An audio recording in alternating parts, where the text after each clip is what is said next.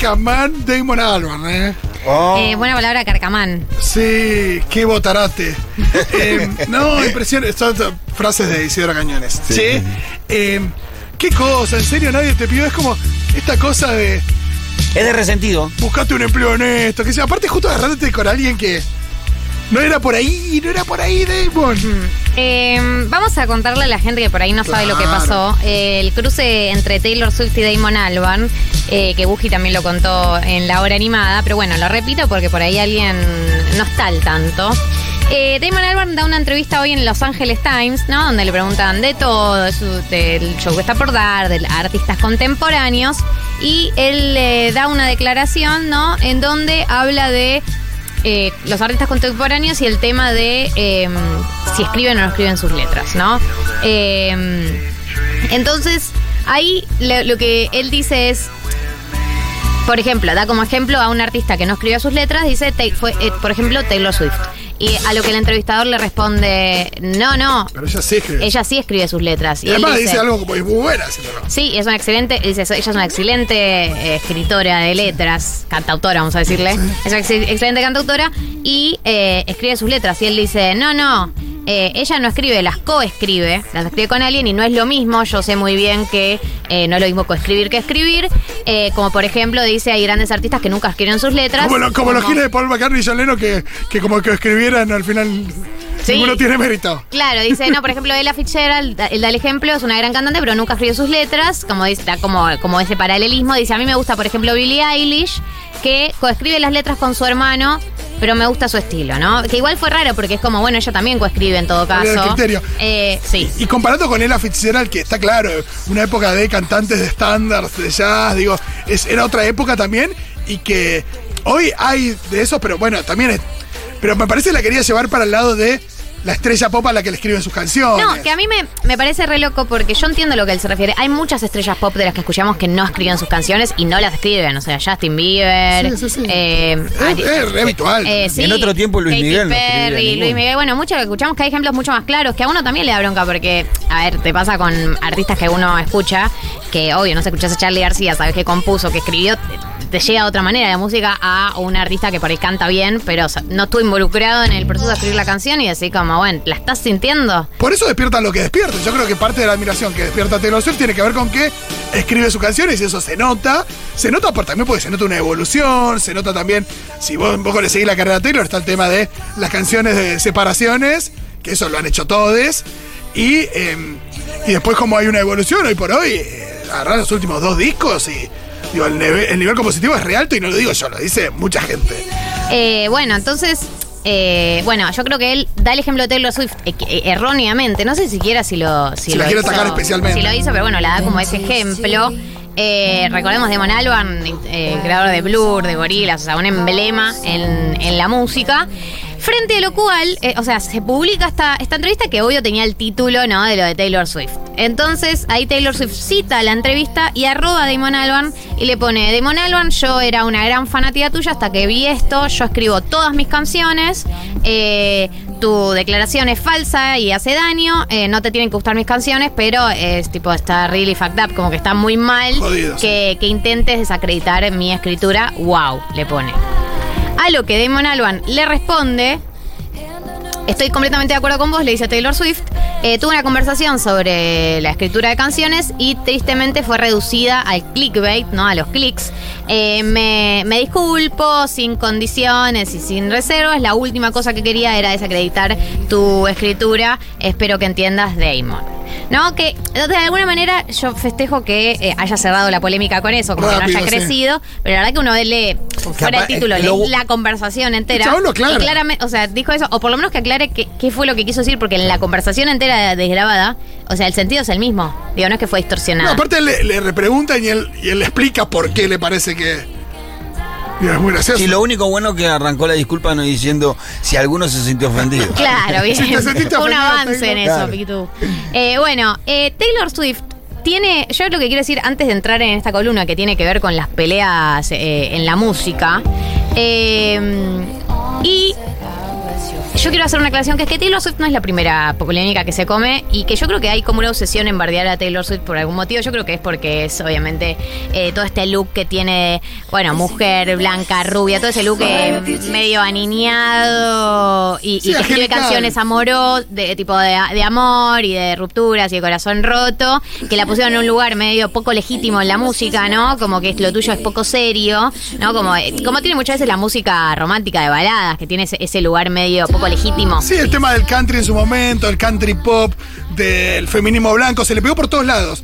De la no- que no se la jugaba políticamente. Bueno. Y después cambió en todo. Digo, no que cambió, digo. Ella, en el momento se hinchó la pelota de la crítica y dijo, ¿sabes qué? Si me van a criticar igual, voy a hacer lo que se me cante un poco. Bueno, recordemos eh, le- eh, la polémica original que es cuando Kanye West en la entrega eh, de los premios de los MTV Vi- Video Music Awards, eh, a ella, eh, digamos, se gana el premio Taylor Swift en una nominación en la que también estaba nominada Beyoncé eh, y Taylor Swift sube al escenario a recibir el premio y Kanye West se sube al escenario, le saca el premio de la mano y grita públicamente que creía que Beyoncé se tenía que haber llegado el premio.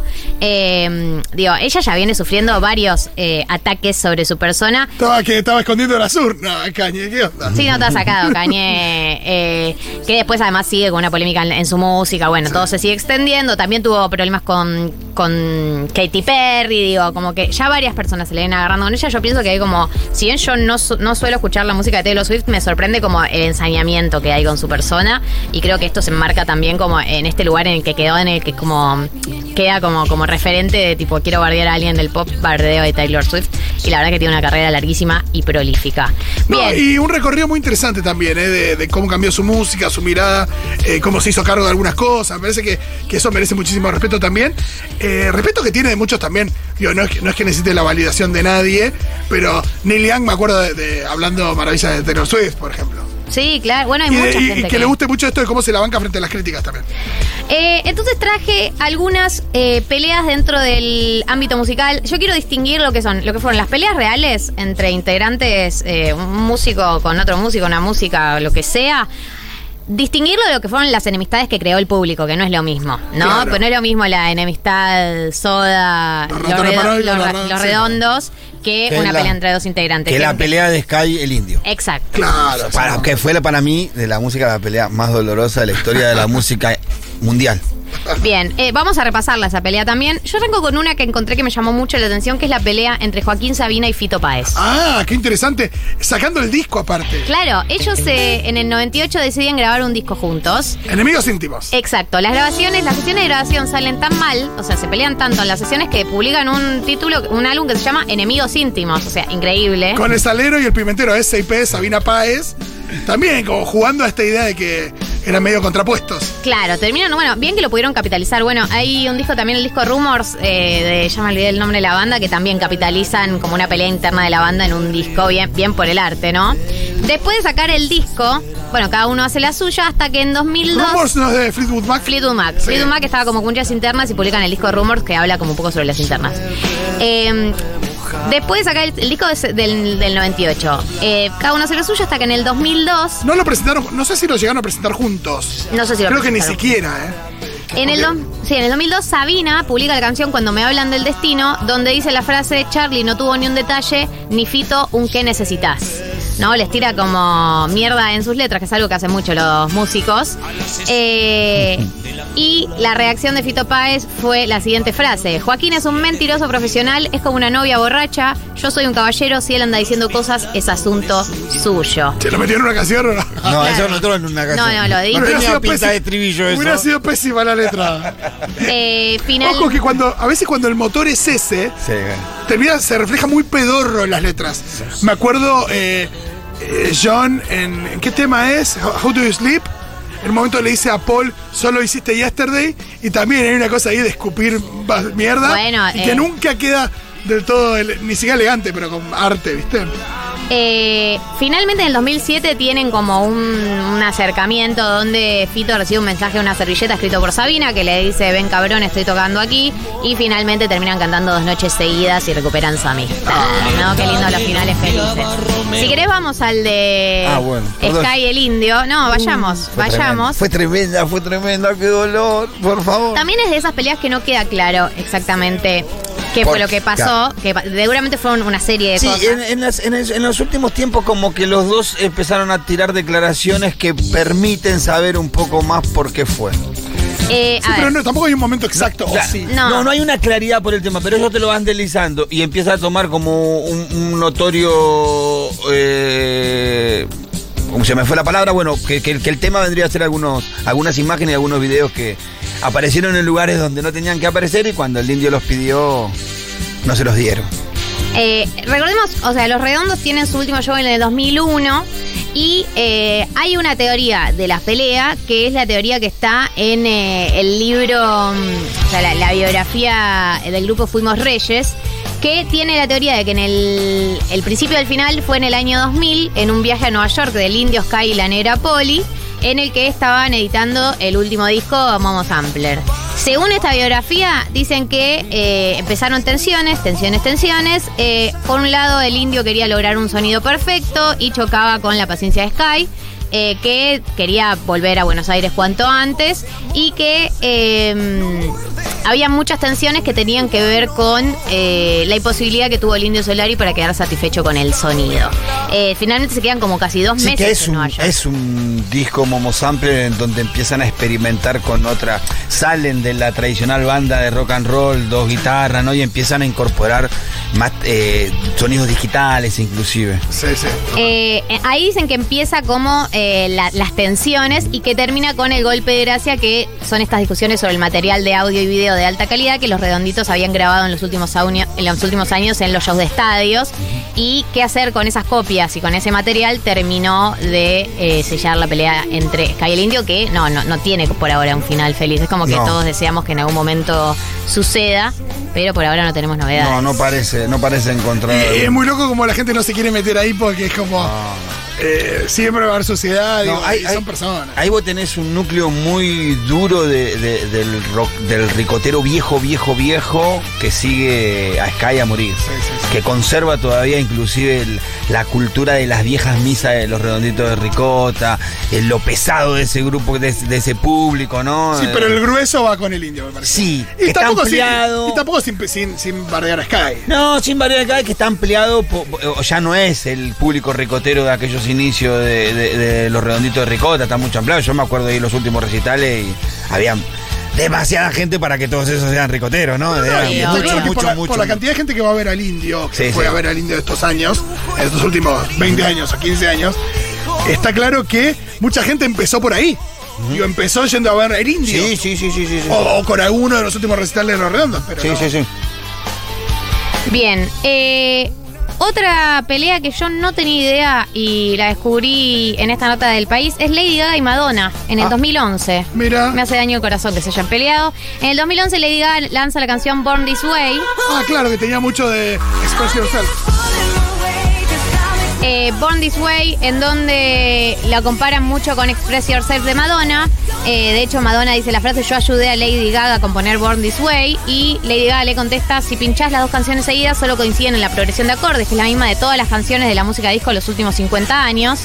Madonna insistió llamando copiona a Gaga y, y añadiendo a su repertorio una mezcla de Born This Way y Express Yourself con la frase Ella no es yo. Me acuerdo, me acuerdo de esto, lo hacía en el show que vino, creo que lo hizo. Eh, Hay un Pero espíritu es- similar también, al Hay margen un- de la musicalidad. Eh, en el y después en un programa de No, no es radio. este tema, ¿eh? No, no, este no. es pero Express bueno, esto Yourself. es. Y buscalo que. Eh, en un programa de radio, Lady Gaga dijo: Hay gente por, que, por ahí que cree que quiero quitarle el trono. Y debo decir que no, gracias, no quiero tu jodido trono. Ya tengo el mío. Por lo tanto, eh, de- Madonna le responda: No creo que Gaga quiera mi corona. Vivimos en un mundo en el que la gente quiere que las mujeres nos peleemos entre nosotras. Bueno, ya había, se ve que ya había caído ahí como la oleada del feminismo. Dijo: Bueno, me bajo de esta pelea. Eso pasó también con Katy Perry y Taylor Swift. Hay Sí. una cosa de donde el momento dicen, che, es al pedo porque estamos dándole de comer a. Total. Bien, otros músicos que se pelearon, eh, no es menor, es eh, el mismísimo Roger Waters con David Gilmour. Oh, tremendo eso. ¿Por qué se pelearon? Durante la sesión de grabación de The Wall en el 79, eh, dicen que Roger Waters empezó, se volvió muy egocéntrico. Muy a tirarle como que decían, no tiene sentido ni que Gilmore, ni que Mason, ni que Wright escriban letras, porque nunca van a ser mejores que las mías. No, y es un disco que es todo él también. Y en términos de concepto. Eh, claro. Entonces dice, el éxito del disco disparó como esta, este ego trip de Roger. Y durante, de hecho, ponele, durante la gira dormía en un hotel distinto al del grupo. Eh, y en el 85, decidido a lanzarse en solitario, quiso disolver Pink Floyd. Gilmore se negó y Waters lo denunció. Finalmente, David Gilmore gana el juicio y el grupo pudo seguir trabajando como Pink Floyd, pero como sabemos, Roger Waters se lanzó en su carrera solista.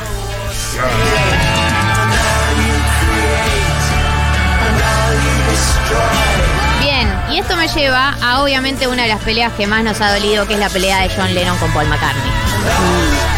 Igual, bueno, se, se habló mucho de eso con el documental nuevo. Con Get se resignificó bastante también. Sí, yo creo que se, que se recontrasignificó porque también ves las tensiones ahí, eh, como naturales de- del proceso de composición. Sí, y las tensiones no tan graves, ¿no? Hay una cosa donde, viste, que ellos pasan de, de un rato al otro a, mucha cordialidad, a mucho respeto, te das cuenta que hay mucho amor, eh, se dicen las cosas súper de frente, eh, pero sin tampoco sin saña. Eh, me parece que en ese sentido uno tenía como una idea medio errada de lo que había sido finalmente. Eh, ¿Qué fue lo que pasó? Mucho lo que vimos en Get, Back. Paul McCartney y John Lennon competían mucho, tenían una competencia interna, tenían estilos distintos. Bueno, en el, en el documental lo vemos como a Paul como poniéndose la 10, ¿no? Está eh, como una, una cosa medio así. Y con la sensación de que se venía poniendo la 10 desde hace un tiempo, con la carga que eso implicaba, y que cada uno estaba en una, menos él. Él es el que más atento estaba a la banda. Y que eso un poco también lo. Me rompió un poco las bolas estar en ese lugar, sobre todo a partir de la muerte del manager también. Eh, de hecho, eh, es una, una rivalidad en donde, por ejemplo, hay una carta de Lennon donde le, le echa en cara a McCartney todos los ataques a Yoko Ono y se lamenta de toda la mierda que aguantaron para ser grandes. En el segundo disco en, eh, solitario de McCartney le dedica a John y a Yoko canciones. Esto lo hacen muchos artistas, como que después en sus canciones se tiran... Te mando un shade por ahí. te mando un shade por ahí. Eh, y obviamente como que no termina de solucionarse porque termina obviamente con, o sea, en el medio de todo el conflicto que había, lo, lo matan a John Lennon, así que tampoco es que hay una resolución como podríamos verla ahora de otros artistas eh, que no lo tuvimos Es lamentablemente. muy loco. Yo a veces hago el ejercicio de pensar en algunos artistas como de viejos. Y digo, ¿qué hubiera sido la vida de, no sé, Jimi Hendrix a los 70 años? ¿Qué onda? ¿Qué era Jimi Hendrix? ¿Qué hubiera sido? Una especie de. No sé, es muy loco pensar en eso. Y con Lennon, sobre todo también con la relación con Paul, viste que Paul hay un ejercicio que hace en todos sus shows, donde en todos sus shows eh, homenajea, tiene un homenaje a Linda McCartney, tiene un homenaje a George Harrison y tiene un homenaje a John Lennon. Eh, y siempre es muy sentido, eh, siempre es como con mucho respeto también. Y- y en el caso de John, queda este halo de que no se lo pudieron decir antes que se muriera. Con George ya había una, una amistad, digo, se habían seguido antes de la muerte de, de él, fue, fue, digo, fue una enfermedad lo de George. Claro, tenés otra ya se- Yo me imagino que, a ver, si bien no creo que haya sido como una. No, no da la sensación de que haya sido una enemistad pr- profunda la de McCartney y John Lennon, sino como diferencias creativas y bueno, la lógica de que uno convive y hay ternas en la convivencia. Eh, pero bueno, uno se, se debe quedar como con la sensación, ¿no? De no haberlo dicho. Bien, y por último, acá me piden una on demand que la voy a agregar, que es la histórica pelea entre Patricia Sosa y Valeria Lynch. Me Una gusta. pelea muy importante, que su último capítulo fue eh, durante el 2020, si no me equivoco, sí, durante el 2020. Eh, o sea, la- el último capítulo que es del 2020 tuvo que ver con que eh, Patricia Sosa tenía un streaming el 31 de julio.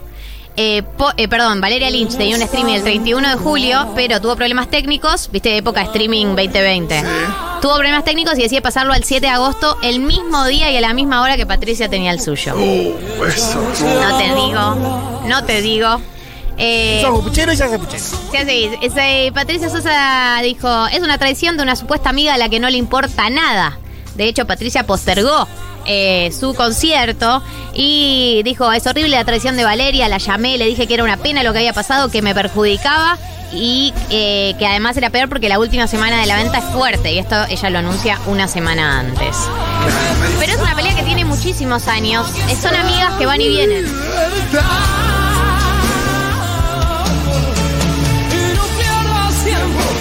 Escucha el viento, canta por lo que vendrá.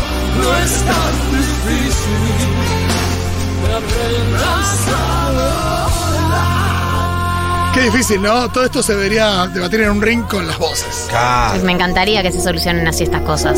Eh, No puede ser un empate para siempre. Eso, yo no, puedo- no podría elegir. talentosas. Uf, no, no, gana Valeria, perdón. Sí. a mi lado. No, gana Valeria, no, ¿qué dije? Discul- pido disculpas públicas. Valeria. Valeria es única. Sí, sí. No, y sobre todo con este tema. Claro, Dios. sí, sí. Nos marcó a fuego este eh, avisanos bien cuando lleguemos al estribillo, eh, Diego. Em, Patricia Sosa, podríamos tener una especie de adenda, apéndice a esta pelea, y es Patricia Sosa Oscar Mediavilla. Oh. Sí, pero esa, esa pareja para mí es eh, objeto de estudio sociológico. Sí, sí. Interesantísimo. Mi reino por haber presenciado la situación de la audiencia de divorcio, Por donde tenían que firmar el divorcio. Escucha, Más me das cada día más. pasame de Diego y a la extraña dama, por favor. Eh, y eh, Oscar Mediavilla llega con un ramo de flores al divorcio. Como dice Male, 70% confusión. Por supuesto. Y ahí Patricia se le movió todo. Pues se le mueve todo y obviamente se divorcian, como ya saben, después vuelven, Sí. después de muchos años separados.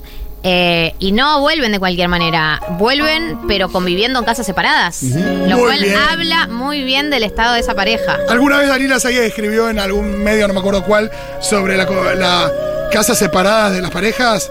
Y nada, muchos puntos a favor, ¿eh? Uy, Dios, este tema. Podemos leer algún mensaje, ¿no? Dale. Eh, sí, Nos dice que gana Valeria, pero con la mano de Dios. No hace falta, con la garganta de Dios. Agregó la pelea Sosa Lynch, era la segunda vez que Valeria Lynch cambiaba una fecha. Anteriormente cambió una fecha de teatro para la misma que Patricia Sosa. Ah, bueno, Ah, ya venía. tan sañada. Sí, sí, sí, sí. Acá nos hablan de los hermanos Macana, Liam y Noel Gallagher. Claro, Sí. los hermanos Oasis. Por eso todo, todo el tiempo se peleaban. Es, pero, y además para mí, vos no puedes analizar la, la pelea de, lo- de los integrantes de Oasis sin entender que son hermanos. Claro. O sea, los hermanos se pelean de una manera muy particular que solo los hermanos. Charlie García Calamaro me dice. Sí, Alta suciedad, le dedico ese tema. totalmente. Después, acá nos mencionan la pelea de. eh, para que estoy buscando los mensajes que se me salieron. Phil Anselmo y Dimebag Darrell. Eso es Pantera, ¿no? Phil Anselmo es Pantera, sí, sí, sí. Eh, hasta que no lo dejaron ir al funeral, wow. Y Metallica con Dave Mustaine. Bueno, un fan del heavy que nos escribe claramente.